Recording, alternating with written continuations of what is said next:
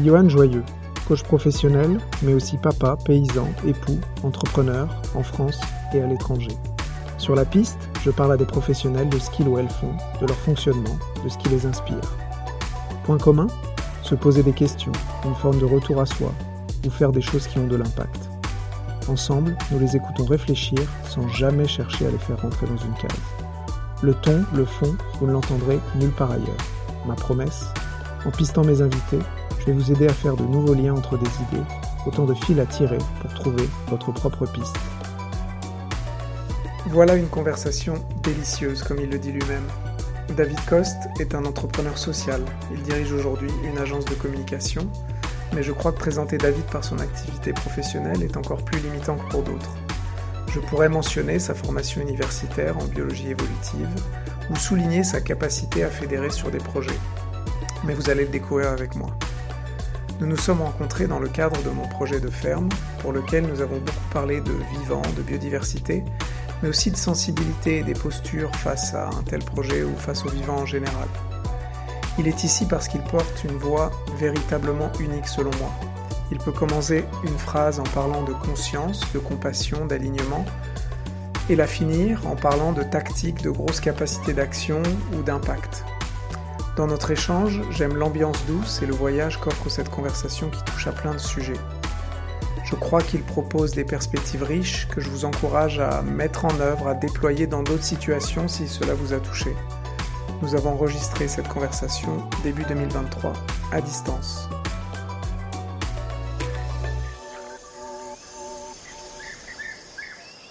Voilà, j'ai lancé. Euh, bah, salut David. Johan. J'aime bien démarrer avec une question qui devient un peu rituelle maintenant. Euh, si tu penses à quelqu'un qui t'aime bien, donc où tu imagines que quelqu'un qui t'aime bien, euh, que tu connais dans ton entourage, si cette personne devait, devait te présenter, qu'est-ce qu'elle dirait sur, sur qui tu es et ce que tu fais? C'est un exercice intéressant de commencer par un regard extérieur. Euh, je dirais que la personne dirait que, je suis plutôt euh, entrepreneur, activiste euh, écolo, ou en tout cas essayer de défendre ces sujets-là de toutes les manières possibles. et certainement avec... alors c'est pas évident cet exercice de, prendre quelqu'un d'extérieur qui nous, qui, nous, qui, nous, qui nous décrit, mais je dirais certainement aussi avec une sensibilité assez profonde sur, euh, euh, sur, sur, la question du, du vivant euh, au sens large et, et une intention en tout cas profonde d'agir pour, oui, pour la terre, pour la vie au sens large. C'est pas très humble hein, de dire ça, mais bah, c'est quelqu'un qui t'aime bien. J'imagine que quelqu'un, voilà, c'est quelqu'un qui m'aime bien, donc j'imagine que ça, que ça sera à peu près ça. Oui, donc très connecté au, au vivant, à des choses profondes, mais aussi dans l'action. Tu as dit un peu, moi je vois un peu le rebond, euh, le côté euh, entrepreneur, actif, et le côté euh, vivant, ancré. Enfin, c'est mes mots, mais c'est ces deux, éléments-là que cette personne mettra en valeur. Ouais, certainement, certainement. Moi, je suis biologiste de, de formation, donc j'ai toujours eu aussi cette appétence, ou en tout cas cet attrait très fort pour tout ce qui était lié au vivant au sens large, aux écosystèmes, euh, comprendre en tout cas comment marchait le vivant et une affinité toute particulière aux végétaux. Je ne sais pas, pas vraiment pourquoi, mais, mais j'ai quelque chose d'assez fort euh, euh, sur ça. Et en fait, directement après mes études, j'ai été entrepreneur. J'ai essayé de, de pousser en tout cas ces sujets d'environnement, de, de, prise de conscience sur les enjeux du monde dans les entreprises.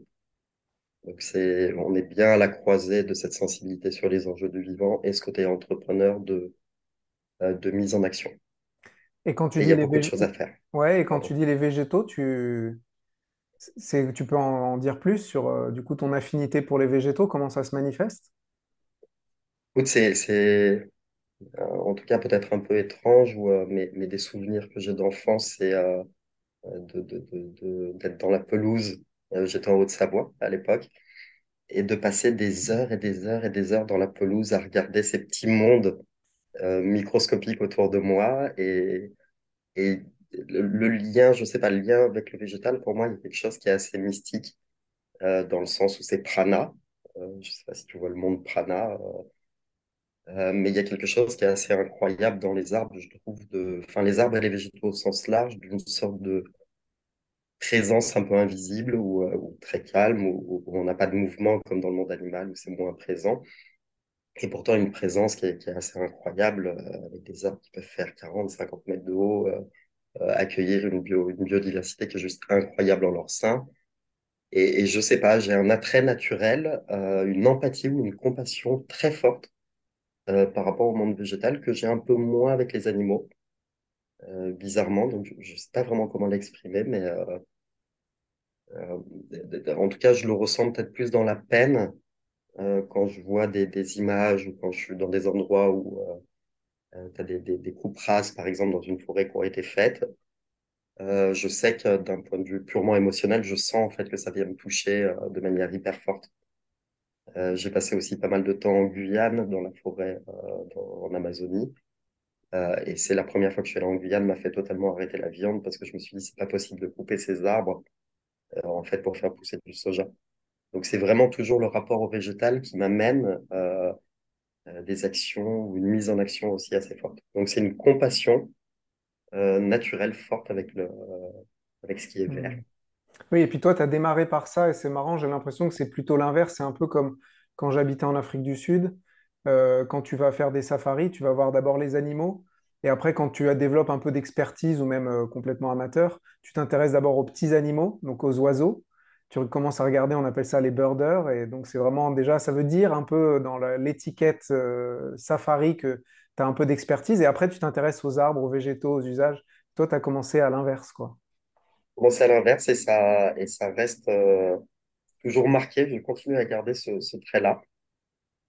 Euh, et, je trouve le monde animal relativement passionnant aussi, hein, mais je, je sais pas, je sais pas si c'est que ça fait un pont avec peut-être mon caractère. Euh, est-ce que c'est- il y a une sorte d'effet miroir avec des végétaux, peut-être dans un, une posture un peu plus peut-être discrète ou humble, je sais pas, et, et, pourtant une certaine force qui est là, qui est très présente. Donc euh, euh, c'est une bonne question. Je peux réfléchir sur pourquoi est-ce que est-ce c'est particulièrement les végétaux aussi, mais c'est vrai que c'est je, rentre par ça sur la nature. D'accord. Et donc, tu rentres par ça et après, tu dis que tu as fait le pont tout de suite après tes études. Donc, tu as étudié, j'imagine, tu as étudié la biologie évolutive et après, tu as voulu passer à l'entrepreneuriat? ouais, alors ça a été c'était pas tant une intention d'être entrepreneur, c'était surtout euh, que effectivement j'ai fait cinq ans de, de biologie de l'évolution, donc euh, c'était absolument passionnant pour comprendre les biotopes, les écosystèmes, comment ce, ce monde-là marche. Et en fait, j'ai quitté le monde de la recherche euh, au bout de cinq ans, juste avant de, partir en thèse, parce que c'était l'écosystème de la recherche qui ne me convenait pas tout à fait. Euh, et j'ai rebondi, j'avais l'intention d'essayer d'aller découvrir un peu le monde des entreprises, qui était un monde un peu plus réel, celui qu'on voit tous les jours aussi devant nous. Euh, et en fait, ça a été assez choquant pour moi de rentrer dans le monde des entreprises. C'était en 2004-2005.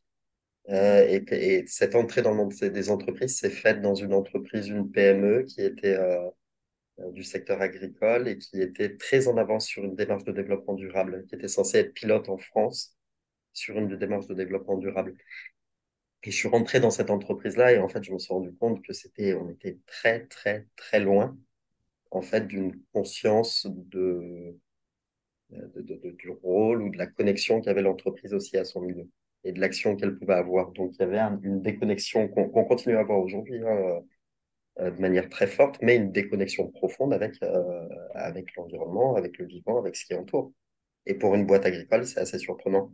Donc, en fait, ça a été pour moi une prise de conscience un peu, un peu choquante, euh, qui m'a fait dire, en fait, il faut amener dans les entreprises des prises de conscience très fortes et amener les entreprises à essayer de s'intéresser aux questions environnementales et de biodiversité. Donc, en fait, c'est pas tant une volonté d'être entrepreneur qu'une, euh, qu'un constat, en fait, qui manquait profondément quelque chose. Donc, c'est plus ça qui m'a drivé, c'est que j'étais vraiment euh, euh, totalement habité par les enjeux écosystémiques du vivant, etc., du climat que j'ai découvert en, en 2000 à peu près en faisant de la modélisation. Et c'est vrai qu'en rentrant dans le monde des entreprises, 2004, euh, c'était, c'était absolument pas présent ces notions-là. Donc, il y avait vraiment un besoin pour moi impératif de, d'amener des changements culturels dans les entreprises. Et ça, c'était très clair, aussi clair que tu le décris maintenant, cette conscience de il manque quelque chose. Alors moi j'entends un peu le mot lien, tu vois, que le lien avec en tout cas le vivant, l'environnement comme une déconnexion. Est-ce que ça, tu en avais ouais, clairement conscience? Ou c'est a posteriori que tu te rends compte, tu vois, que tu as fait des mouvements qui t'ont emmené dans une direction qui est euh, je veux recréer ce lien ou je veux apporter ça? Non, c'était, c'était vraiment, euh, c'était très clair parce que c'est quand j'ai quitté mes études de bio, j'ai, je suis rentré dans une autre formation très, enfin, complémentaire qui s'appelait Management des entreprises du vivant euh, pour faire le pont entre ce que j'aimais sur euh, les questions environnementales et le monde d'entreprise. Et, et donc, je suis rentré dans, on parlait de développement durable à l'époque. hein. Aujourd'hui, euh, déjà, je crois plus tellement à ce terme-là et, et euh, je pense qu'il est extrêmement galvaudé, mais, euh, mais à l'époque, euh, il y a 15-20 ans, c'était, le terme de référence euh, quand on parlait de ces sujets-là. Donc, euh, euh, quand je suis rentré dans cette entreprise-là et dans cette formation, c'était déjà avec ces notions de développement durable. Et en fait, je crois que ça a été la dissonance, certainement entre moi, le fait d'avoir fait quand même passer pas mal de temps à étudier ces questions-là du vivant et avoir cette, je sais pas, cette connexion ou, ou- ce lien naturel depuis tout petit. En fait, la dissonance était immense. Euh, donc, ça a été vraiment une évidence. Je me suis pas posé des questions très longtemps. Ça a été tout de suite, en fait, euh, OK, il faut créer quelque chose euh, qui permette d'apporter des solutions à ces entreprises. Donc, c'est pas, et, et il faut remettre aussi un peu à l'époque parce que c'était en 2004, 2003, 2004, 2005. En fait, tous ces sujets-là étaient quasiment inexistants. Euh, quand on parlait de responsabilité d'entreprise, d'environnement dans les entreprises, etc., c'était comme une notion euh, parachutée de quelque part et il n'y avait pas du tout de connexion sensible ou, de compréhension profonde de ce que c'était euh, euh, les questions de préservation de l'environnement ou du rôle des entreprises par rapport à ça. Et donc, donc il y avait absolument tout à faire. C'était, incroyable. Moi, j'ai été choqué, surtout dans une boîte agricole. Hmm. Et donc toi, si j'entends bien, la clarté, c'est parce que tu t'as ce lien un peu intime et intuitif avec le vivant.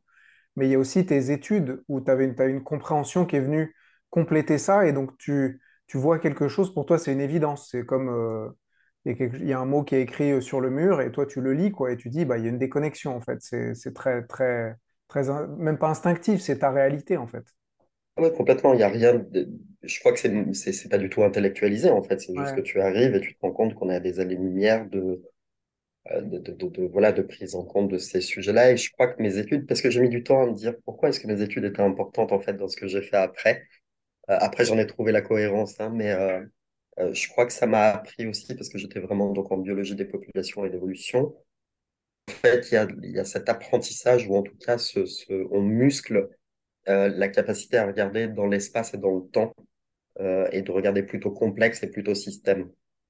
Donc, euh, j'ai été un peu formaté aussi dans ce mode de pensée, certainement que j'avais que j'avais déjà un peu avant. Euh, et c'est vrai qu'après, tu, tu, quand tu rentres dans des entreprises avec des approches beaucoup plus écosystémiques ou en regardant un peu méta, en fait, tu te rends compte que l'entreprise, elle est toute seule dans son silo et qu'elle n'a pas du tout ouvert euh, le, le, le- ses, ses, chakras ou, ou en tout cas, elle n'a pas enlevé, enlevé ses œillères pour regarder le monde de manière plus large.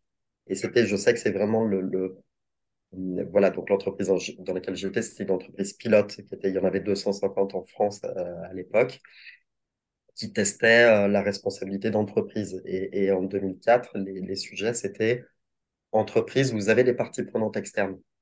Donc en fait, vous n'êtes pas seul dans votre bulle, euh, vous avez un rôle sur le territoire avec les élus, avec euh, vos fournisseurs, avec euh, euh, le vivant au sens un peu plus large. Donc on en était vraiment là. C'était juste de dire, il n'y a pas que l'entreprise et le financier. Donc, c'était vraiment des, il y avait une vision très étriquée de l'entreprise, à mon sens. D'accord. Et aujourd'hui, si on revient à maintenant, mais peut-être en regardant ce passé, là, qu'est-ce que toi, t'en as, comment tu as converti ça? Qu'est-ce que tu as réussi en fait? Qu'est-ce que tu as réussi dans ces liens dans ce- quelle que soit la manière, soit ça a été, euh, enfin, choquer le système ou, ou un peu par, euh, tu parlais de pensée systémique, euh, donc mettre un petit coup dans un coin et ça a donné des choses. Mais si tu regardes maintenant ou ce que tu fais aujourd'hui, qu'est-ce que, ouais, quel nouveau lien ou qu'est-ce que, quelle a été ta, ta contribution? Euh, écoute, elle a été multiple parce que c'est le fait d'avancer sur le chemin ouvre le champ des possibles euh, à chaque fois. Et en fait, j'ai un peu grandi et on a, parce qu'on était en, un petit système aussi, nous aussi, un petit collectif, mais on a suivi vraiment l'évolution de ces sujets-là. Et en fait, aujourd'hui, ou, ce que j'ai compris sur le chemin, c'est que certainement, il y avait un gros problème de conscience sur ces sujets-là et qu'une entreprise, c'est un, c'est une communauté, en fait, c'est un collectif de, de gens qui ont un certain niveau de conscience, qui sont intégrés dans un système sur lequel on n'a pas tellement la main. Euh, et du coup, un des leviers qui, qui aujourd'hui me paraît encore central aujourd'hui, c'est comment est-ce qu'on arrive euh, à développer un peu la conscience justement de, de, de, de, de la place de l'humain et des entreprises et de notre vie dans quelque chose qui est plus large avec, euh, avec des enjeux qui sont assez forts. Donc, euh, ce que j'ai appris aussi sur ces, ces 15 ans d'entrepreneuriat, c'est vraiment que euh, il faut, avant tout changement, certainement travailler sur la conscience. Euh, et donc, amener profondément des, des, des, des, bah, prises de conscience, développer la compassion pour, pour le monde, amener de la connaissance aussi sur, sur ces sujets-là, parce que je me rends encore compte aujourd'hui qu'on est assez loin de, de, dans notre entourage, on le voit tout le temps, en fait, de, de l'intégration profonde des enjeux dans lesquels, euh, enfin, auxquels on, a à faire face. C'est assez incroyable encore aujourd'hui. Donc c'est vraiment ce sujet de dire en fait il faut travailler sur l'humain parce que le système est le système et en fait le système changera si les humains changent. Euh, et on ne peut pas attendre d'un système qu'un système change sans que les humains changent. Donc en tout cas certainement euh, ces 15 années en tout cas m'ont appris à mettre le curseur dans le bon sens. Donc il y a plus de responsable vraiment extérieur. Euh, je pense que le monde qu'on a autour de nous est, est juste un miroir des niveaux de conscience moyens qu'on a dans le monde. Euh, euh, et donc, c'est vraiment travailler sur ces sujets. moi, ça fait une quinzaine d'années que je travaille sur ça, sur les déclics d'engagement, les déclics de compréhension, comment est-ce qu'on travaille la compassion dans les entreprises, mais aussi dans, auprès des citoyens, auprès des collectivités, enfin de, un peu de tous les bords. Donc, euh, donc j'ai mené plusieurs projets euh, depuis, depuis 15 ans. Aujourd'hui, je gère une, une agence qui est, suis pas très à l'aise avec le terme, c'est une agence de communication, mais on est hybride. Euh, euh on accompagne, on utilise l'outil de la communication qui est de l'information hein, et de la connaissance aussi euh, pour amener justement ces switches un peu culturels, notamment dans les entreprises. Et après, pas mal d'autres projets aussi que j'ai pu accompagner et travailler, que ce soit des projets de, de, de lobby citoyen, de euh, travailler à l'échelle territoriale aussi, comment bouge notre territoire aussi au niveau citoyen, collectivité, euh, sur les questions notamment d'économie régénérative. Donc, c'est très dur pour moi d'expliquer ou de raconter ce que, ce que j'ai fait euh, en 15 ans, mais s'il y a un point commun, c'est vraiment ça, c'est vraiment travailler sur ces évolutions et ces, changements de conscience. Et donc, tu dis travailler sur les humains qui composent le système et travailler sur le niveau de conscience. Et peut-être qu'est-ce qu'est-ce quel est le truc que tu fais particulièrement bien là-dedans? Même de, ça peut être de l'ordre de, de, petites choses, un peu comme, j'aime bien l'analogie du sport, tu sais, où tu as un peu euh, le, mouvement, euh, je sais pas, au foot ou au rugby, tu vois, la reprise, euh, le geste, que c'est ton geste signature, quoi. À chaque fois que tu le fais, ça marche bien, mais appliqué à tes activités, est-ce qu'il y a un truc comme ça qui, où tu te démarques? Ouais, je dirais qu'il y a un sujet parce que c'est que, que, que, que j'ai pu expérimenter très fortement l'année passée. Euh, c'est qu'en fait, juste pour te remettre en contexte, on, est, on est quelques entrepreneurs sociaux en fait à organiser ou à, créer un collectif d'influence, euh, donc de, pouvoir réunir des humains qui euh, vont être très engagés et qui ont des grosses capacités d'action sur les sujets de, notamment de régénération. Donc, en créant ce collectif, en fait, on organise des rencontres et avec des gens qui ont l'habitude d'être dans beaucoup d'événements ou dans voilà qui sont toujours très sollicités. Euh, et en fait, ils repartent à chaque fois des deux trois jours totalement transformés euh, et avec une dimension très très très très forte de lien entre toutes les personnes qui vont participer à cette rencontre. Et je pense que ce qui est bien fait aujourd'hui ou ce que je vais je vais assez bien faire aujourd'hui, c'est certainement travailler l'alignement tête-corps-cœur euh, et pouvoir apporter une dimension un peu plus sensible euh, autour de ces sujets-là. Et donc quitter un petit peu le mental, parce qu'on est quand même, et ça, ça je le vois très souvent. Alors moi, je suis basé à Montpellier et, je travaille beaucoup avec euh, des, des, des, des, Parisiens. Et je vois, et c'est toujours très intéressant pour moi, la différence entre la province et aussi la capitale, avec aussi le culte du tout intellect. Hmm. Euh, et ça, c'est intéressant, alors que moi, quand je suis à Montpellier, je vais dans les Cévennes, dans les bois, et je ramasse des champignons, et je suis très loin de, de, du mental, et plutôt dans, à essayer de chercher quelque chose qui me ramène euh, à mon essence profonde. Euh, et donc, je crois que l'essence profonde aussi est quelque chose qui, est, qui peut être, à un moment donné, déconnecté du mental. Et c'est quelque chose qui va être plus animal, qui est plus intuitif, qui est euh, plus vibratoire en tout cas, euh, et qui ment pas. Donc je crois qu'on peut se raconter tout ce qu'on veut avec l'intellect, mais si on n'amène pas une dimension de connexion profonde, de sensibilité euh, à ce qui nous entoure, en fait, on n'arrive pas à déclencher cette compassion pour la Terre et donc pour agir. Hmm. Euh, et si je reprends un peu la phrase de Cousteau, euh, on aime ce qu'on protège. On protège ce qu'on aime. Donc, y a, y a, ça, c'est, très, cette phrase, je la trouve très belle parce que aimer, c'est un, c'est quelque chose qui est puissant et qui n'est pas intellectuel et qui est de l'ordre du ressenti. Et donc, je crois que c'est cet ingrédient-là aujourd'hui que j'utilise aussi de plus en plus, qui est quand tu as des gens un peu influents très, ou des gens dans des entreprises qui sont très formatés, entre guillemets, euh, comment est-ce qu'on arrive à les faire quitter un peu le mental, redescendre à quelque chose qui est plus sensible, qui est plus connecté au vivant, pour après revenir sur l'intellect? Et tu peux donner des exemples? Parce que j'imagine là, euh, peut-être, euh, tu vois, quelqu'un nous écoute, il y a un peu ce côté, euh, dans le monde des entrepreneurs ou des gens qui travaillent, en gros, qui sont dans l'action et dans l'intellect. Euh, du coup, ce que tu évoques, je, me dis, enfin, c'est peut-être, une projection, hein, mais je me dis que, tu vois, parler d'alignement euh, de tête, corps, cœur, euh, de sensible, du coup, tu peux partager concrètement comment tu fais. Est-ce que à chaque fois, c'est quelque chose de très spontané? Ou est-ce que tu as des outils euh, et com- comment tu pourrais donner une clé d'entrée euh, à comment ça se passe? Ouais, en fait, aujourd'hui, on a énormément d'outils qui existent euh, sur cette question-là. Après, il y a, toujours un côté un peu New Age, hippie, en tout cas, à parler de, de, sensibilité, de vibratoire, de vibration, etc., dans, aussi dans un monde de l'entrepreneuriat ou corporate. Donc, je crois que c'est encore deux notions qui nécessitent d'être totalement réconciliées. C'est encore pas totalement évident de le faire.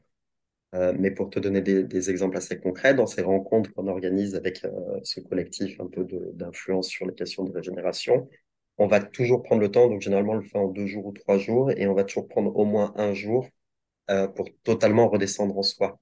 Donc ça, il y a des outils qui existent, comme le travail qui relie, euh, par exemple, qui, pour moi est un, un des outils, les, euh, je trouve, les, les, plus puissants pour se connecter aussi à un autre humain et pour redescendre dans la sensibilité, parce qu'on va en fait commencer par partager la peine pour le monde.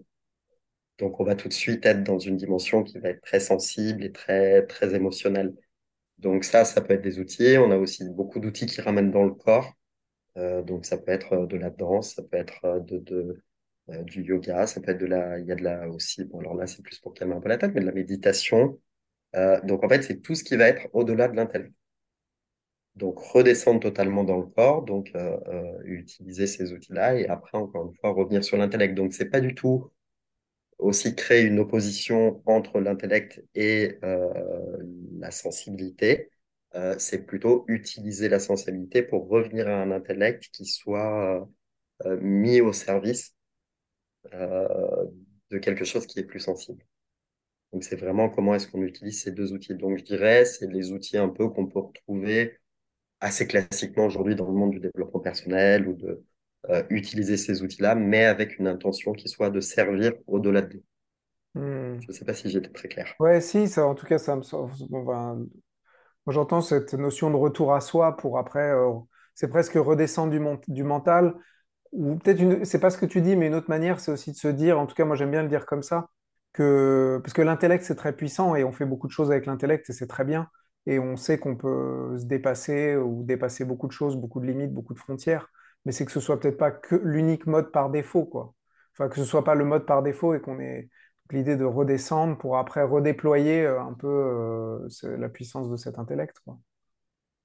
Ouais, moi je dirais assez basiquement aussi qu'il y a- enfin, on est, euh, on est animal. Euh, on a, on a passé quand même des centaines de milliers d'années avec des sens qui étaient euh, euh, hyper développé, très connecté à notre environnement naturel. euh, donc certainement cet état qui va être un peu plus alerte aussi sur ce qui nous entoure euh, et, et- et donc plus connecté euh, aussi, c'est certainement notre racine profonde, Hmm. ou en tout cas un état profond qu'on a dû perdre euh, il y a 2000 ans, et puis tout particulièrement ces 200 dernières années aussi depuis, depuis la révolution industrielle.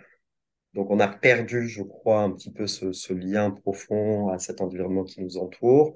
Euh, on est dans du tout intellect, donc en fait, on n'a pas du tout équilibré aujourd'hui. Euh, c'est un peu comme le yin, le yang. Il y a, on a du, du noir dans du blanc et du blanc dans du noir, et les deux sont dans les mêmes proportions. Aujourd'hui, je pense que si on fait le parallèle entre le, l'intellect et le sensible, euh, on est totalement enfin, déséquilibré. Euh, on est dans une société qui est tout intellect, et donc on perd aussi la compassion avec le vivant. Et donc, l'idée, c'est pas de, de remplacer l'un ou l'autre. Je pense que c'est simplement qu'aujourd'hui, je crois qu'il y a besoin d'équilibre. Et de manière beaucoup plus globale, même si on regarde dans le monde, euh, je, je pense qu'on a, on a besoin de rééquilibrer le sensible avec l'intellect, le féminin avec le masculin. On a besoin de, d'être dans des approches un peu plus de non-dualité et de réconcilier. Donc, c'est pas du tout une approche où, le sensible s'oppose à l'intellect, parce qu'on peut l'avoir assez rapidement, euh, ce raccourci. Mais c'est plutôt comment les deux vivent ensemble et comment on rééquilibre en fait, euh, cette sensibilité et, et, cet intellect qui est ultra présent, euh, parce qu'on est tout le temps complètement inondé de, millions d'informations tous les jours, de, de réflexion. On est dans un mode de vie qui va très vite, on est, on est tout le temps en train d'accélérer, de, de, dans une sorte d'urgence à gérer tout ce qui doit l'être, mais du coup, on oublie euh, ces moments euh, certainement de mémoire euh, qui sont ce temps peut-être de contemplation, de, de, de silence, de, de ressenti. Et ça, on en est, je crois que globalement, on en est assez éloigné. Et je pense que c'est en partie pour ça que le monde va mal. Hmm. Je me demandais, à peut-être à quelques reprises, tu as parlé de peine, de compassion, tu vois, des mots assez forts qu'on entend peut-être moins. Et j'ai l'impression que ça a une place. Enfin, tu, ouais, tu l'as évoqué. Et du coup, est-ce que, enfin, je me posais la question, est-ce que peine et joie, tu vois, un peu le truc de réconcilier, comme tu disais, d'équilibre en tout cas, est-ce que ça s'applique ou est-ce que c'est sur une autre manière? Là, j'intellectualise vachement pour le coup. Hmm. Non, quand tu euh, t'as, complètement raison, c'est vrai que, que, je parle de peine parce que je crois qu'aujourd'hui le monde renvoie aussi en partie quelque chose qui est assez dur, donc on est déséquilibré aujourd'hui dans le rapport au monde aussi. Donc plus naturellement, je parle de peine, de peine par rapport au monde parce que parce qu'on est dans un monde un peu malade. Et, mais mais euh, je suis complètement aligné en tout cas avec ce que tu dis et, c'est des, il y a, il y a deux polarités à rééquilibrer en tout cas aussi à cet endroit-là. Euh, et c'est ce qu'on voit dans la spirale dynamique. Donc ça, c'est l'outil qui est enfin la théorie qui est derrière le travail qui relie, c'est, de pouvoir faire un chemin euh, émotionnel, je vous dis avec mes mots, hein, émotionnel en tout cas sur euh, ce qui nous entoure et sur le monde. Donc il y a la première étape, c'est aussi de partager la peine parce qu'on ne le fait pas souvent finalement, et après c'est partager aussi la joie. Donc on a aussi un ensemble, tout un parcours qui permet d'explorer les différentes émotions qu'on a, euh, qu'on a, qu'on a par rapport au monde.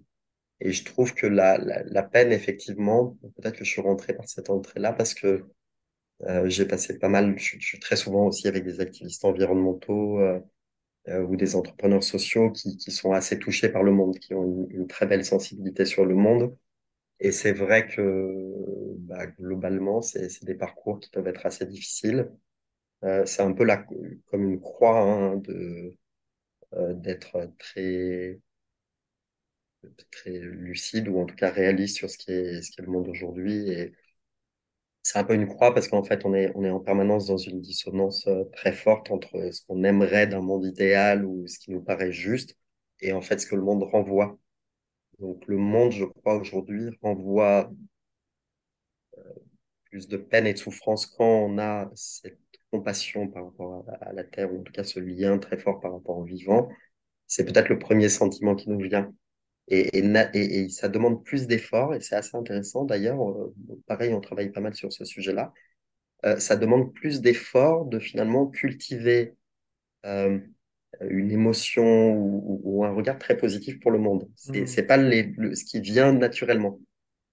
Ouais, c'est Donc, marrant, par quand, ex- ouais, quand tu disais ça, je pensais à l'idée que tu... comme tu disais, tu sais, on est très stimulé par l'information, donc on- finalement, on doit déployer l'intellect. Là, on est beaucoup stimulé par euh, la peine, et donc du coup, euh, enfin, par des événements négatifs, et donc du coup, on fait face à de la peine, quoi.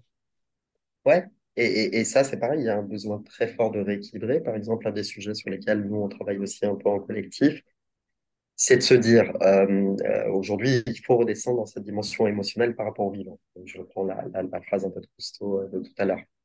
Euh, et quand on redescend dans la, partie émotionnelle par rapport au monde, on a deux voies, très classiquement, euh, ou deux drivers d'action. Euh, un premier driver, celui qu'on voit en majorité aujourd'hui, notamment au niveau des activistes, c'est souvent une racine de colère. Je me bats contre un monde que je ne veux pas. Sauf que là, il y a quelque chose qui est de l'inacceptation du monde qui est. Aussi, et ce que ce qu'on observe hein, tous, hein, certainement, euh, toi aussi, Johan, euh, c'est, enfin, c'est que en fait, on est dans des énergies qui sont des, énergies de feu, euh, qui sont un peu de colère, qui sont d'opposition, donc on crée de la dualité à cet endroit-là où on la renforce.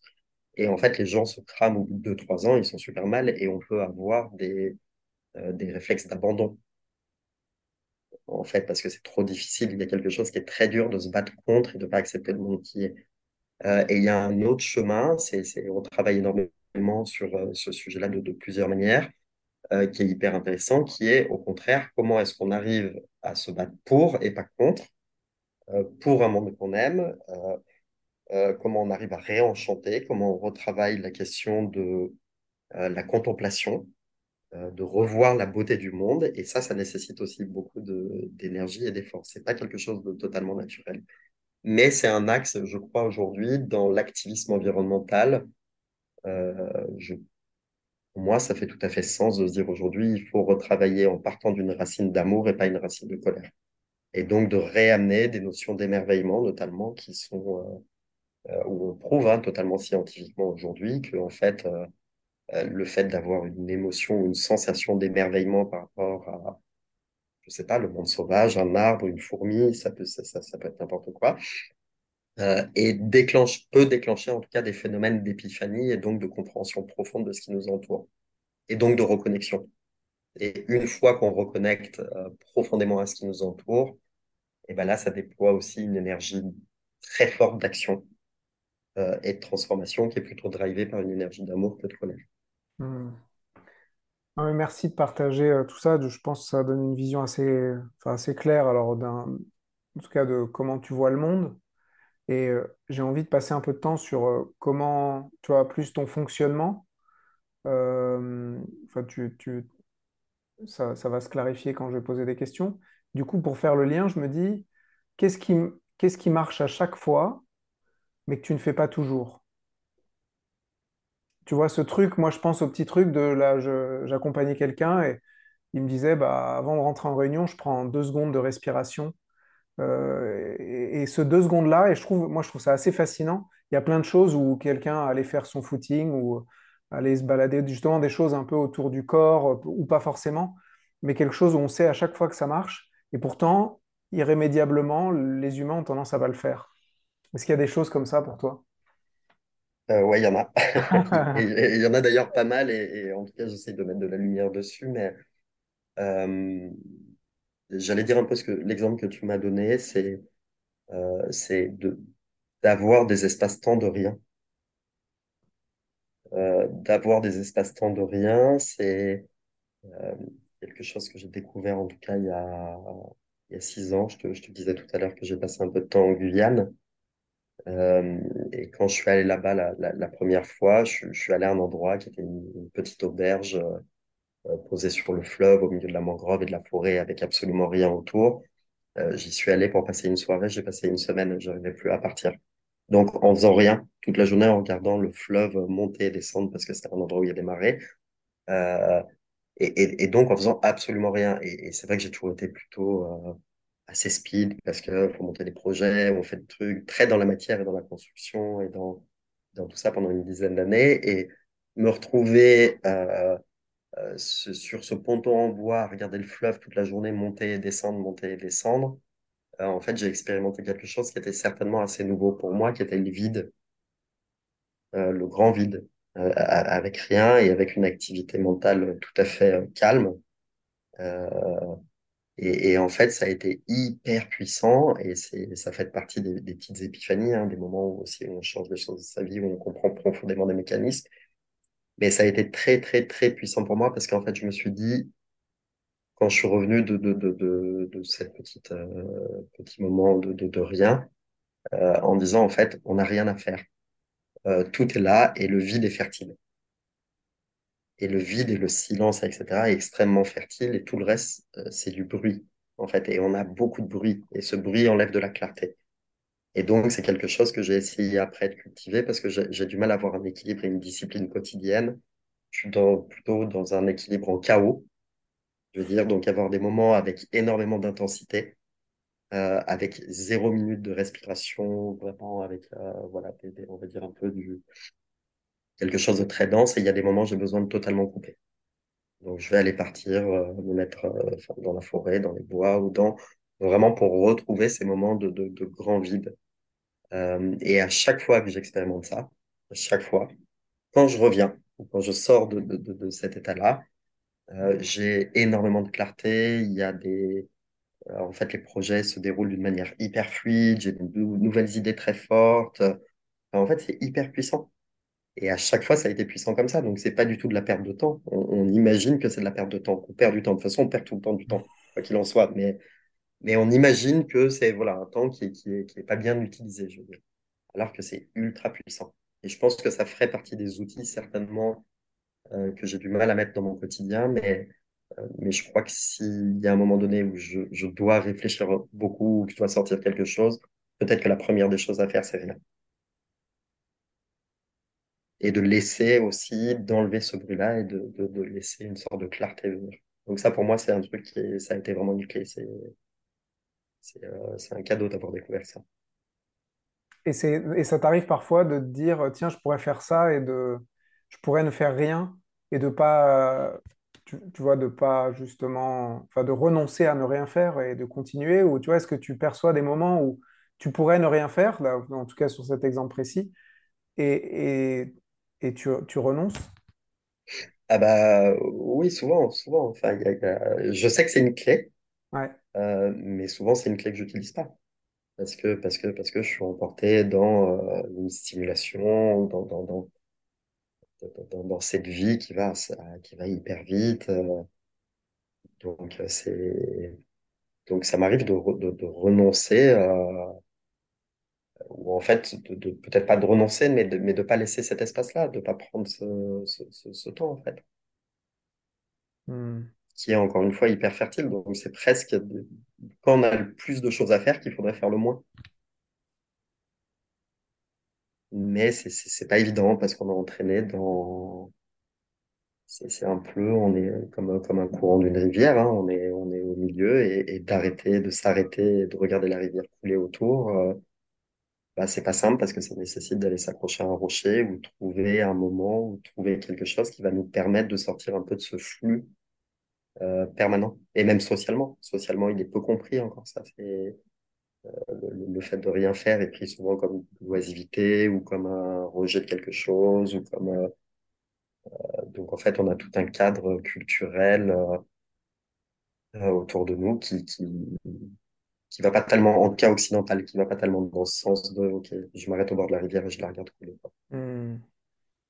Et, et presque à l'inverse, quand tu fais quelque chose, tu, tu, tu connais euh, cette notion de flow, où le temps, euh, où en fait même des activités où tu vois pas le temps passer et qui, euh, qui te rechargent d'ailleurs, ou qui te, qui peuvent être d'ailleurs déployer beaucoup d'énergie, mais tu, tu finis presque avec plus d'énergie que tu finis cette activité avec plus d'énergie que quand tu as démarré.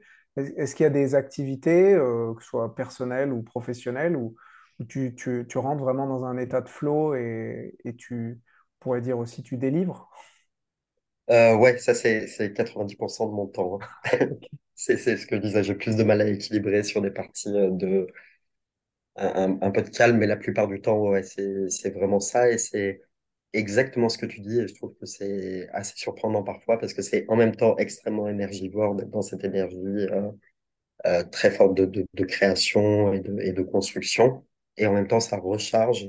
Pense au bon endroit, il y a quelque chose qui recharge de manière incroyable, euh, qui nous porte. Donc ça, c'est euh, la plupart du temps, et j'ai vraiment beaucoup de chance et de gratitude aujourd'hui pour ça, parce que c'est, euh, en fait, je suis entouré de, beaucoup de personnes qui sont, ont cette connexion et cette sensibilité au monde. Euh, Johan aussi, tu vois, cet échange qu'on a ce matin euh, est délicieux aussi, parce que, parce que tu es complètement habité aussi par euh, ces questions de, de connexion au vivant. Donc, euh, euh, voilà, c'est cette chance d'être entouré, d'être sur beaucoup de projets qui à chaque fois ont une dimension qui va être un peu plus altruiste, donc avec une, une recherche de comment est-ce qu'on peut impacter positivement le monde qui nous entoure, qui nous entoure. Et en fait, là, il y a quelque chose qui est, une énergie qui se déploie qui est assez incroyable à cet endroit-là. Et donc, je pense que à la croisée de, de, des gens, des humains qui remplissent. Euh, et pendant un moment, j'avais tendance aussi à écarter un peu les gens, à, dire que les gens étaient énergivores, qu'on était tout le temps avec du monde, tout ça. Euh, aujourd'hui, je le vois un peu différemment. Je pense qu'il y a des connexions humaines et les liens humains euh, peuvent être très nourriciers. Il faut des beaux liens, apprendre aussi à faire le tri peut-être euh, dans, les, personnes euh, qu'on fréquente euh, pour, pour, qu'on soit assez aligné avec, avec, les personnes. Mais je crois que les personnes, voilà, les, les gens sont ressources, nous réénergisent potentiellement. Et cette énergie, elle est mise, quand elle est mise totalement au service de quelque chose qui est plus grand que nous, ça, ça, ça, ça transcende en fait. C'est quelque chose qui est extraordinaire et qui remplit et qui et, on a peu de limites à ce moment-là dans les projets parce qu'on est drivé par quelque chose de plus grand et parce qu'on a un entourage aussi qui est euh, euh, aligné sur le sur la même pensée. Donc c'est euh, la plupart du temps, c'est je suis plutôt dans cette énergie-là et c'est vrai que c'est une énergie du flow qui est, très fluide, hein, apprendre aussi à, pas résister, euh, à dire oui, se laisser entraîner dans dans cette énergie qui, je crois, nous dépasse aussi à un moment donné. Euh, on sait, parfois, on a du mal à comprendre euh, la finalité, mais encore une fois, là, c'est l'intellect qui a besoin d'aller chercher, de faire un scénario et d'aller chercher un résultat. Mais en fait, le lâcher prise euh, total nous, nous met dans un flow qui est, euh, ouais, qui qui qui est vraiment très fluide et qui est très créateur aussi. Mais je crois juste que il y a ce besoin quand même d'équilibrer parce que ça peut être aussi très énergivore. C'est très, ça remplit, mais c'est aussi hyper énergivore. Donc d'avoir des petits moments de silence au milieu, comme des petits pointillés, c'est, je pense que ça fait partie d'un équilibre assez intéressant. Et je- c'est peut-être moi qui suis dans ma tête là, mais je me dis, que- comment tu fais quand tu... J'ai l'impression qu'il y a ce, ce besoin un peu, je repense à ce que tu expliquais sur tes, tes études, euh, tes études et ta connexion végétale. Il y a quelque chose d'assez euh, in- intuitif où après tu avances, tu vois, et tu as plutôt une énergie à canaliser. Et, et du coup, je me dis, que- comment, est-ce que ça arrive des moments où tu ne comprends pas, où tu ne sais pas, tu vois, et, et à ce moment-là, comment tu fais? Ah ben, j'ai envie de dire que c'est quasiment euh, tout le temps. C'est quasiment tout le temps. C'est, et, il y a quelque chose que j'ai appris à faire euh, ces 15 dernières années en étant confronté euh, toujours, encore une fois, à la dissonance du monde, à, etc. C'est apprendre à lâcher le résultat. Et ça, ça a été pour moi une, une- aussi une, une clé euh, très forte dans ce que je fais. Euh, parce que le, le, le- ce résultat, en fait, ce, ce besoin de comprendre vient du besoin d'avoir un résultat. Mais en lâchant, euh, la, la, la- et encore une fois, ça c'est l'intellect et, et il est très utile, mais il peut être, il peut nous piéger euh, parce qu'on peut projeter ce résultat, avoir cette attente de, euh, de, de, choses à faire, le besoin de tout comprendre, le besoin de maîtriser les choses. Or, euh, je crois que l'époque nous confronte quand même pas mal à ça, c'est qu'on maîtrise pas grand-chose. Et donc, c'est aussi de, je crois, de travailler profondément ce, le lâcher prise, et qui est, bon, ce que je dis est un peu bateau, hein, mais ce qui est important, il me semble, c'est l'aventure et c'est le chemin plus que l'endroit où on va arriver. Et généralement, la vie est bien faite. C'est-à-dire que si on s'abandonne un peu, en tout cas de, mon expérience, hein, de ce que j'ai, pu euh, constater, si on s'abandonne un peu aux choses qui se passent, euh, qu'on arrive à se reconnecter profondément aussi à notre intuition, à notre ressenti. Cette personne est une bonne personne, j'ai envie. Parfois, on ne sait pas pourquoi. Il y a des personnes avec qui on a envie d'avancer et de faire des projets. On ne sait pas ce qu'on va faire encore, Euh, mais on sait qu'on a cette envie-là. Et donc, c'est vraiment aussi s'abandonner, lâcher un peu la, la, la, la, vision du, d'un résultat qu'on doit attendre et en fait se mettre en chemin et avancer. Donc, je crois que le besoin de, de tout comprendre, euh, euh, je crois que c'est, c'est, c'est, un trait, je, je, veux dire quelque chose qui est peut-être un peu dur, mais euh, pour moi, c'est un trait d'orgueil qu'a l'humain et, et, qui fait aussi que euh, bah, parfois on est, totalement dans l'erreur et qu'on est capable d'avancer dans un modèle de société qui détruit le vivant et, pourtant on connaît très bien les mécanismes et pourtant euh, on n'inverse pas cette tendance-là. Donc je crois qu'on a quand même cet orgueil un peu humain euh, d'avoir la, croyance qu'on sait ou qu'on va comprendre les choses. Je crois qu'il y a des choses qu'on comprend pas et qu'il y en a beaucoup et qu'il faut lâcher prise en fait totalement et en fait revenir à cet état un peu plus animal de de, de, de, ressenti, d'intuition dans les gens avec qui on avance et de, de peut-être apprendre aussi à mettre les curseurs sur qu'est-ce qui nous énergise et donc nous permet d'être créateurs euh, et qu'est-ce qui nous enlève de l'énergie. Et en fait, le reste, la compréhension d'où on va, je, je, suis pas sûr qu'en fait ça soit très, très important, en tout cas pour moi. Je sais pas si c'est clair, Johan. Si, c'est clair, mais je, en fait, je, il y a plein de, ça me, ça me génère plein de pensées et je, je me posais un peu cette question, tu vois, de, différentes manières, mais à un moment, ce que tu me fais, quand tu parlais de lâcher le résultat, ça me faisait penser un peu quand je travaille avec des athlètes parfois, où maintenant on est vraiment passé, euh, si tu regardes la plupart, notamment dans les équipes, euh, dans le collectif, on regarde moins le résultat, à savoir est-ce qu'on a gagné le match, ou euh, on va plutôt regarder est-ce qu'on a fait des bons entraînements. Et le match, c'est un peu différent de ce que tu dis, mais c'est plutôt on va regarder le process et, on va juger est-ce qu'on est prêt pour faire le match, parce qu'après, quand tu joues à haut niveau, euh, bah, il y a plein de choses que tu ne maîtrises pas. Un coup de sifflet de l'arbitre du mauvais côté. Et donc, il y a une forme de lâcher prise aussi qui est assez nouveau, tu vois, avant l'idée de tout contrôler, tout documenter. Donc, je pensais à ça d'un côté. Et je pensais aussi au fait que ce que tu dis est, est, simple, clair. Mais je me dis que, bah, comme on disait, il y a le, le fait de, bah, ne serait-ce que parce que c'est pas la manière dominante de, fonctionner, tu vois, de se connecter au sensible. Il y a une déconnexion, on va dire, quasi généralisée du vivant. Rien que le fait d'utiliser le mot vivant, tu vois, et peu, peu, et tu connais le monde de l'entreprise, tu te confrontes à des clients, tout ça. Donc peut-être ma question, c'est, euh, je, je, pense un peu presque, je pense un peu aux symbioses là sur les animaux. Qui seraient tes alliés?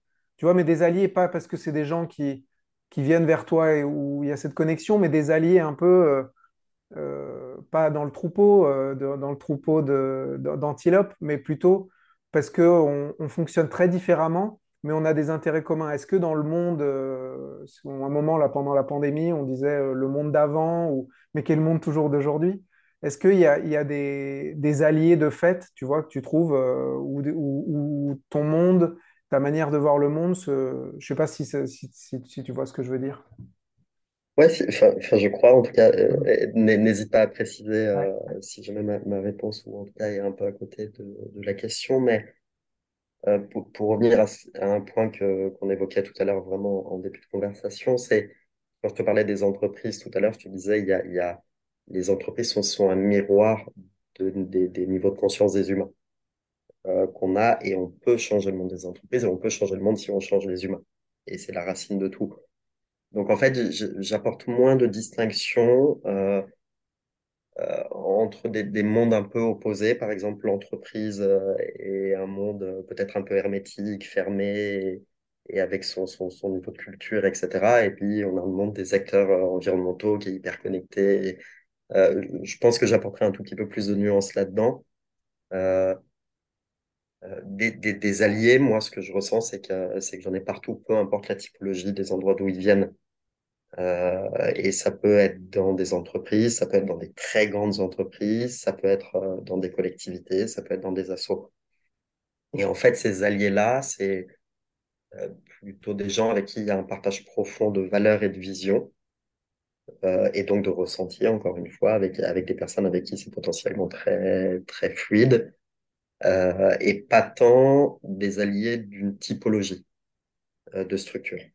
Euh, j'ai rencontré des activistes environnementaux ou des gens qui, se, euh, qui sont en lutte profonde sur certains sujets, chez qui j'ai ressenti absolument aucun lien euh, avec le vivant. Et en fait, ce que je peux ressentir parfois, c'est plus une racine de colère, un trauma perso, un, un refus du cadre, un- donc plutôt quelque chose qui est cette énergie un peu de colère. Euh, et inversement, j'ai rencontré des, gens dans des entreprises euh, qui peuvent être des très grandes boîtes euh, qui sont pas forcément toujours hyper vertueuses encore aujourd'hui. ou- ou- Et encore, je suis gentil en disant ça, mais avec des personnes qui vont être d'une sensibilité qui est assez incroyable et qui en fait vont euh, de- voilà être être humainement euh, euh, très nourricier en tout cas pour moi. Donc en fait, je crois que ça tient pas. Voilà, c'était juste pour remettre en tout cas une précision sur Mhm. la typologie parce que c'est pas.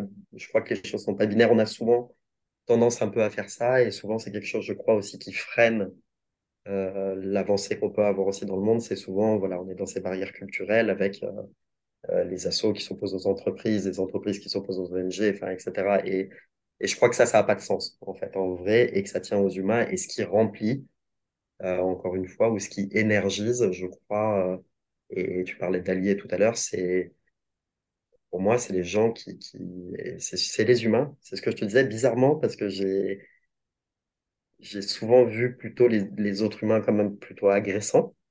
Et en fait, aujourd'hui, je me rends compte que en fait, quand euh, tu es avec des personnes avec qui tu tu tu tu, partages euh, aussi profondément, encore une fois, ses peines, ses joies pour le monde, c'est c'est euh, la sensibilité, bah, c'est vraiment des alliés et, et peu importe d'où ils viennent. Nous, on appelle dans les, dans les entreprises, on les appelle les infiltrés.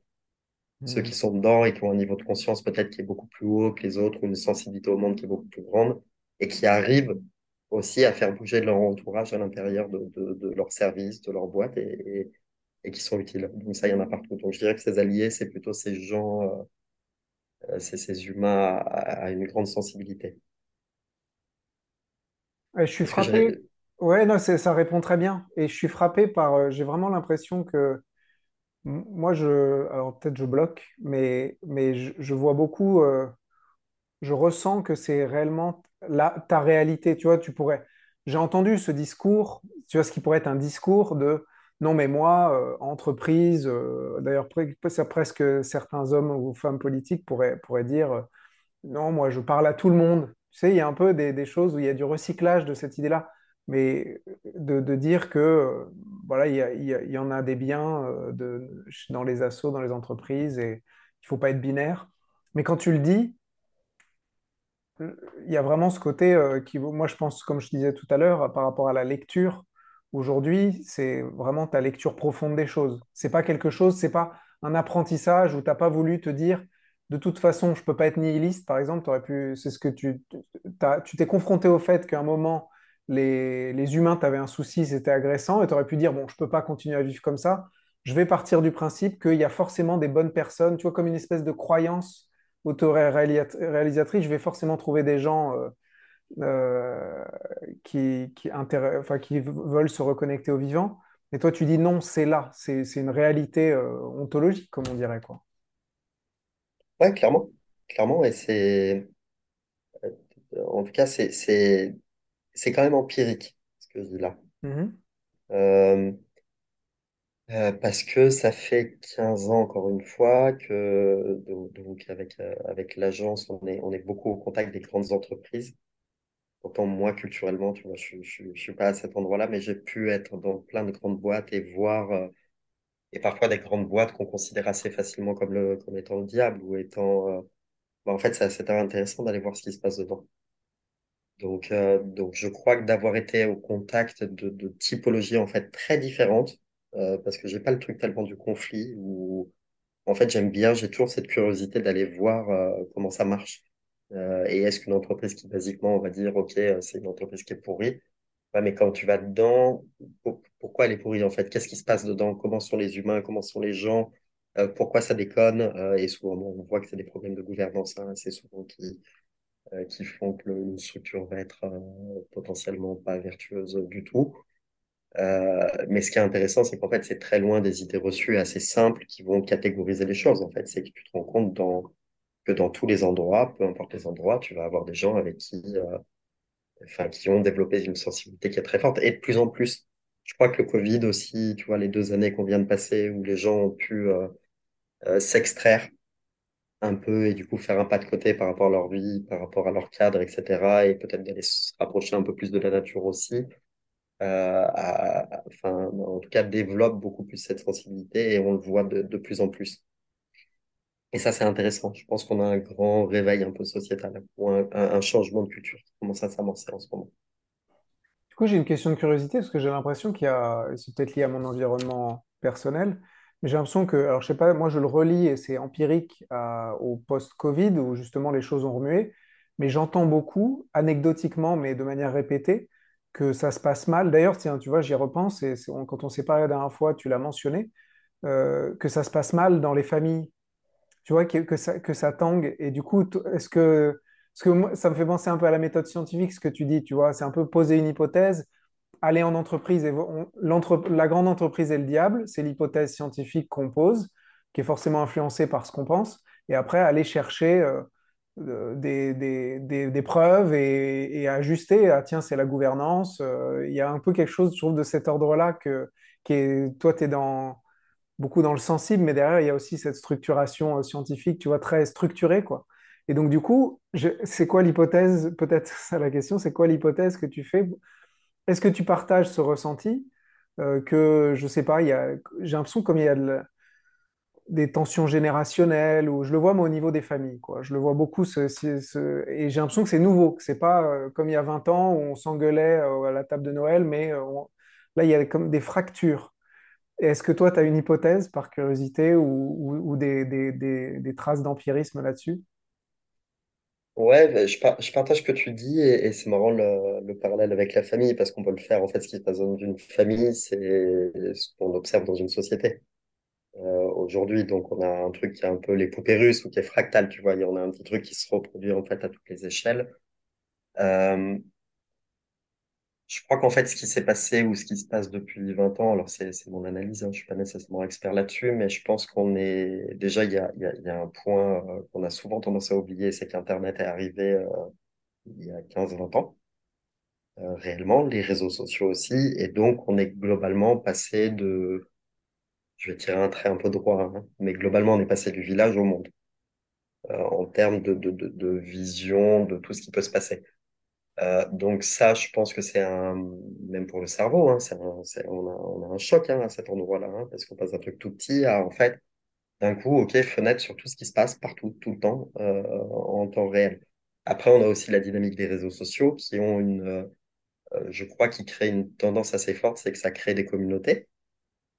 et qu'avant, on pouvait être isolé, avant cet outil-là, on pouvait être un peu isolé dans notre mode de pensée. Et finalement, euh, les choses ou les modes de pensée ou les croyances s'harmonisaient plutôt à l'échelle d'un village, d'une ville ou d'un pays, parce qu'on avait tous un peu la même information. Il y avait, euh, et il y avait moins de place pour euh, les, peut-être les, les, les, particularités ou les, et je pense que ça, les, réseaux sociaux, Internet a, énormément permis en fait, de créer un peu ce qu'on peut appeler des égrégores ou des, des, des- communautés ou des collectifs de pensée.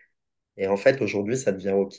tu peux être, je sais pas, je, le vois, c'est assez rigolo sur les LGTB, queer. Enfin, je ne sais même pas le nombre euh, de déclinaisons aujourd'hui qu'il y a sur les questions du genre. Mais aujourd'hui, c'est, des choses qui sont en tout cas euh, en lumière. Donc, on a accepté la diversité euh, des genres, des, des, des, des, des, euh, des, des- des- des- des modes de, je sais rien, de sexualité ou etc. Aujourd'hui, tout est accepté et en fait, on a des communautés tout. Euh, donc, je crois que ce qui se passe, et, et c'est un point de vigilance, hein, ça c'est aussi quelque chose qui est très intéressant et qui est certainement hyper casse-gueule, c'est que euh, en fait, on ultra-segmentarise. Segment, on seg- segmentarise. ouais. On, on crée des, des, des- On vraiment des segments. ultra-segmente, je pense. ouais. On est, voilà, on ultra-segmente en tout cas. euh, euh, aujourd'hui les approches communautaires parce qu'on va avoir plein de typologies en fait de populations qui se reconnaissent entre eux, qui peuvent interagir aussi avec des outils euh, qui les connectent, donc qui rendent réel euh, un type de croyance. Euh, et donc aujourd'hui on ultra segmente, donc on va avoir des côtés beaucoup plus marqués et c'est ce qu'on peut observer dans une famille hein, avec des gens du coup qui vont être beaucoup plus positionnés sur certains sujets.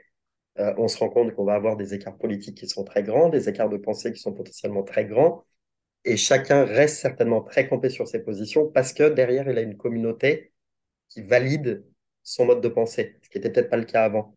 Donc je pense que ça, c'est assez nouveau aussi, et donc on valide des communautés ou des modes de pensée, et donc on a des dissonances ou des modes de pensée qui peuvent être très différents maintenant dans des petits, collectifs.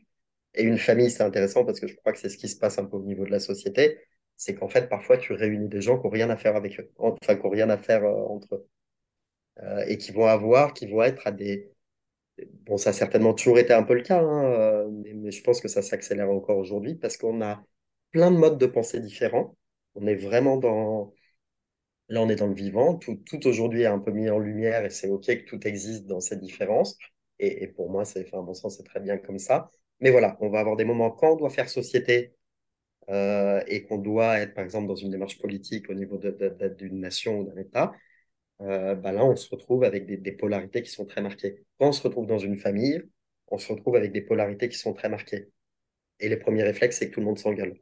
Hmm. Donc, on a quand même globalement euh, plus de difficultés euh, aujourd'hui, je crois, à faire corps que peut-être il y a quelques années euh, auparavant, parce qu'on ultra segmentarise. Et donc, je crois que ça rejoint aussi ce besoin très fort aujourd'hui de recréer du lien de réapprendre à faire ensemble, d'avoir la capacité de s'écouter et d'avoir voilà cette capacité à, à, en fait faire un peu gommer peut-être un peu les barrières culturelles parce qu'elles sont hyper marquées entre l'entreprise, l'assaut, euh, euh, le patron, le salarié, euh, la mère, le fils. Euh, voilà, aujourd'hui tout est, est extrêmement segmenté. Donc je crois qu'il y, y, a un besoin de faire corps et lien. C'est pas évident. Hmm. Je sais pas si j'étais très clair parce que c'est assez. Bon, pour moi, ça a été, ça a été très clair. Je prends l'hypothèse, je vais la tester de- sur le terrain, comme disent les scientifiques, et je vais voir si, si je la valide, si elle est, si elle est étayée. Euh, oui, tu finis avec ce, avec ce mot de lien qui est aussi, c'est un peu la difficulté de, certains termes sont galvaudés, mais le lien, c'est ça symbolise pas mal de choses que dans, là, je me retourne sur l'heure qu'on vient de passer ensemble.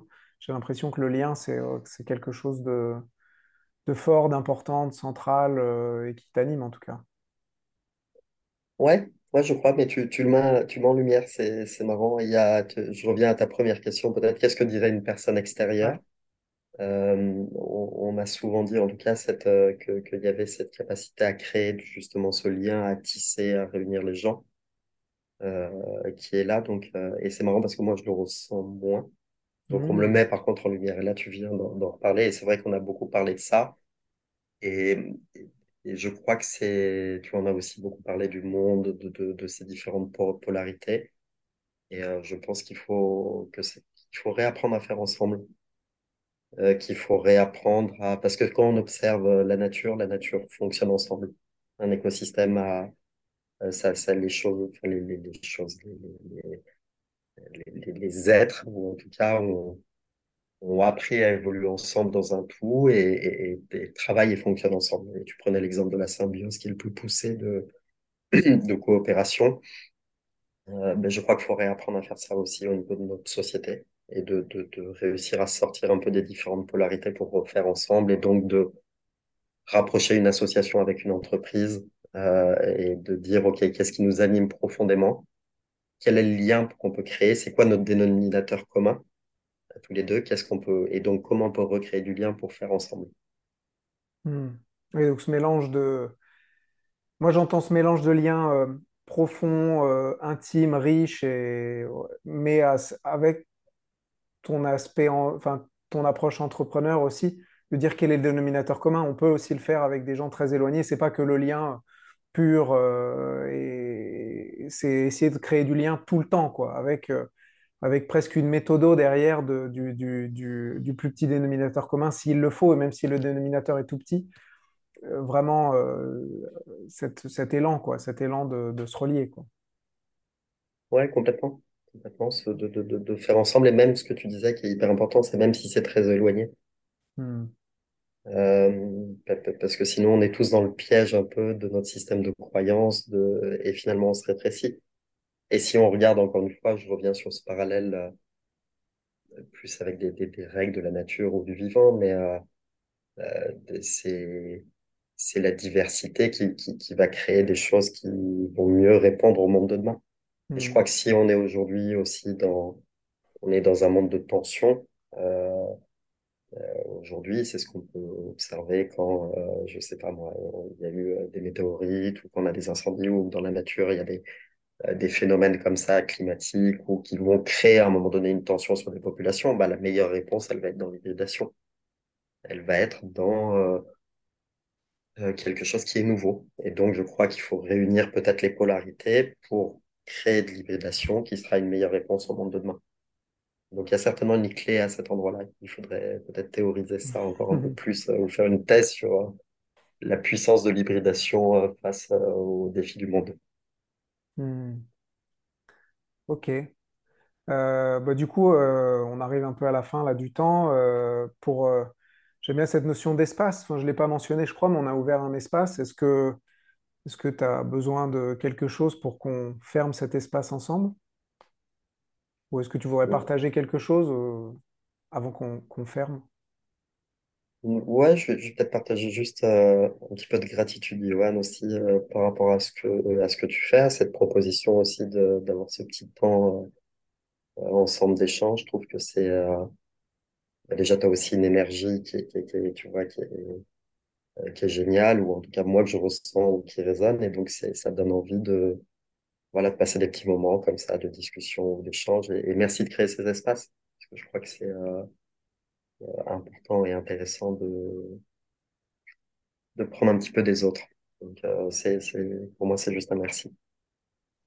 Ça marche. Bah, merci également, David. À bientôt. À bientôt, Johan. Merci. Je repars en me disant que David décrit avec finesse et nuance ce que cela veut dire de penser en système. Donc s'attacher plus aux liens qu'aux objets, aux choses en elles-mêmes. Et donc cette idée que pour tout problème ou toute euh, problématique, il faut agir, donc l'action est importante, mais aussi observer ce qui se passe quand on agit.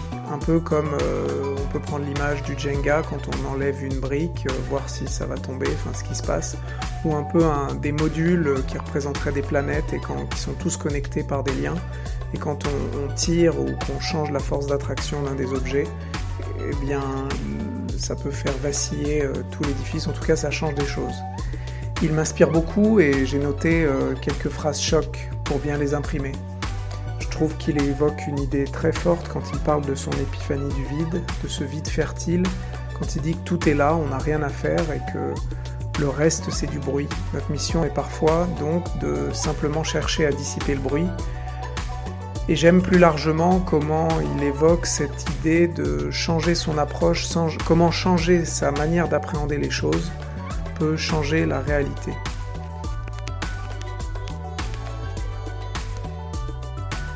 La piste cherche à mettre en lumière des chemins différents, des conversations authentiques et des petits détails qui changent tout. Si une idée ou une envie de défricher une nouvelle piste vous est venue à l'écoute de cet épisode, je n'ai qu'une demande à vous faire. Partagez-le directement avec des collègues, des proches, et prenez un temps pour dire ce qui vous a touché. À bientôt!